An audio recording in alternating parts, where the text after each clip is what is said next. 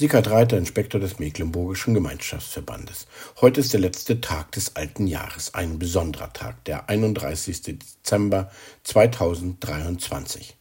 Und nicht umsonst steht über diesem Tag das Wort aus Psalm 31, Meine Zeit steht in deinen Händen. Und wenn Sie es nicht schon gemacht haben, dann ist jetzt noch einmal die Gelegenheit dazu da, zurückzublicken. Was war denn alles los in diesem Jahr? Politisch, gemeindlich und persönlich oder wie auch immer Ihr Rückblick aussieht. Ich habe schon mal ein wenig darüber nachgedacht. Hier ein paar Dinge, die mir eingefallen sind. Natürlich nicht vollkommen oder so. Zunächst einmal allgemein. Der Krieg in der Ukraine geht in das zweite Jahr. ChatGPT ruft die KI-Revolution aus. An der syrisch-türkischen Grenze bebt die Erde. Das Heizungsgesetz von Robert Habeck wird hitzig diskutiert. Der Putschversuch des russischen Söldnerführers Jewgeni Prigoschin scheitert. Die AfD erlebt ein Erfolgsjahr, obwohl sie in mehreren Bundesländern nun als rechtsextremistisch gilt.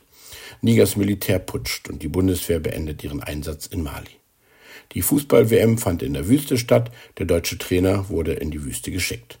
Deutschland wird aber Basketball-Weltmeister und schlägt sogar die USA.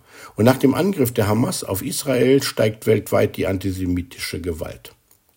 Und Israels Gegenschläge sind vernichtend und wohl noch lange nicht beendet. Die Klimakrise geht weiter, obwohl das Klima keine Krise hat, sondern wir haben eine Krise durch oder mit dem Klimawandel. Zum Jahresende regnet es viel, die Flüsse sind voll und laufen über eine Katastrophe, vor allem für die, die dicht ans Wasser gebaut haben. Durchschnittlich hat es 15 Prozent mehr geregnet als in den Vorjahren. In Deutschland hat es im Jahr 2023 bislang so viel geregnet wie seit 16 Jahren nicht mehr. Und nach einigen trockenen Jahren könnten die Böden wieder mehr Wasser speichern. Auch nicht schlecht. Immerhin, die Corona-Pandemie ist beendet. Haben wir daraus gelernt? Das Kapitel ist wohl noch nicht abgeschlossen. Im Verband hatten wir mit Ämtern zu kämpfen und haben die bürokratischen Hürden in Deutschland gespürt. Zum Ende können wir dennoch sagen, Herr, du hast alles gut gemacht. Und viele Gebete wurden erhört. Wir konnten gestalten, bauen, erneuern, nicht nur Gebäude wie in Löbten oder Schwerin oder anderswo, sondern auch Gemeinden. Wir haben beraten, getagt, uns getroffen und gefeiert. Und es ist schön, Gemeinschaft zu erleben, sich zu sehen, zu treffen, voneinander zu hören und einander zu tragen. Wir haben berufen und gerufen, auch wenn nicht alles Rufen erhört wurde und wir noch manche Mitarbeiter brauchen. Und hier merken wir, wie sehr wir auf Gottes Rufen angewiesen sind und wir bitten, Herr, sende Arbeiter in deine Ernte. Und privat? Ja, nehmen Sie sich Zeit, ein paar Augenblicke. Und wenn ich so überlege, dann staune ich. Was? Das war auch in diesem Jahr?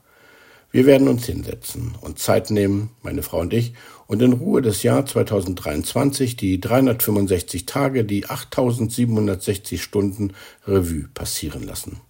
Naja, ich gebe zu, nicht alle Stunden. Viele davon haben wir schließlich auch verschlafen.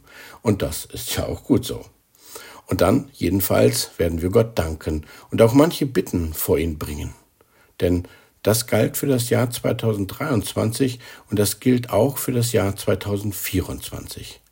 Meine Zeit steht in deinen Händen, Gott. Und ich möchte auch nicht, dass sie in andere Hände gerät. Meine Zeit.